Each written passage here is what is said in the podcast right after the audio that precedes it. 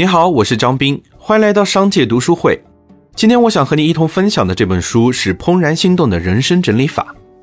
提到乔布斯，大家都会想到苹果，想到他一手打造的极简主义的产品风格。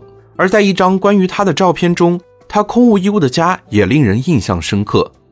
在那张照片中，乔布斯坐在地板上，周围只有一盏落地灯和几本书。据前往过他家里做客的人说，他的家里只有一张爱因斯坦的肖像、一把椅子、一张床和那盏落地灯。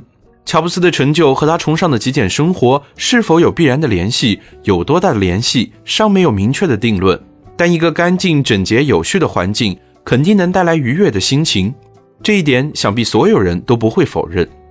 可现代人总是因为忙碌的生活节奏、高涨的物欲，把家里堆得满满当当，甚至有些乱糟糟。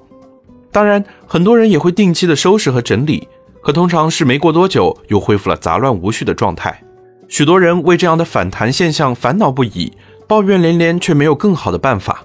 但在世界上，居然有这样一个人，他传授的整理方法是一种只要整理一次就绝对不会再杂乱的方法，而经他传授的学员复学率为零。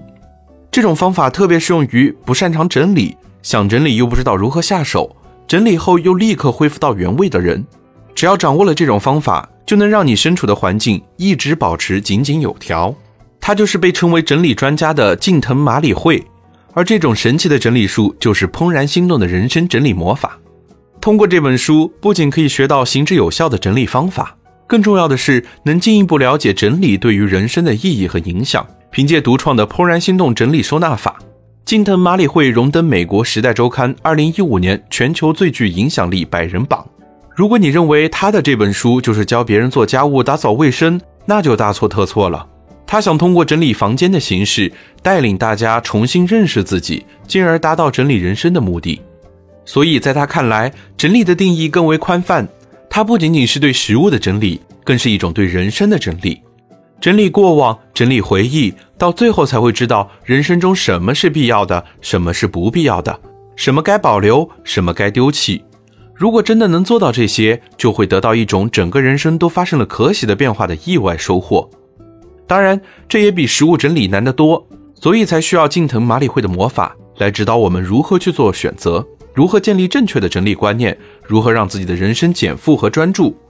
只要整理得当，不但能够让生活环境从此整洁光亮，更能帮助人们从中找回人生决断力，找到怦然心动的幸福人生。好了，今天的推荐就到这儿。如果你想收听更多内容，欢迎订阅。让我们在一年的时间里共读百本好书。我是张斌，我在商界读书会等你。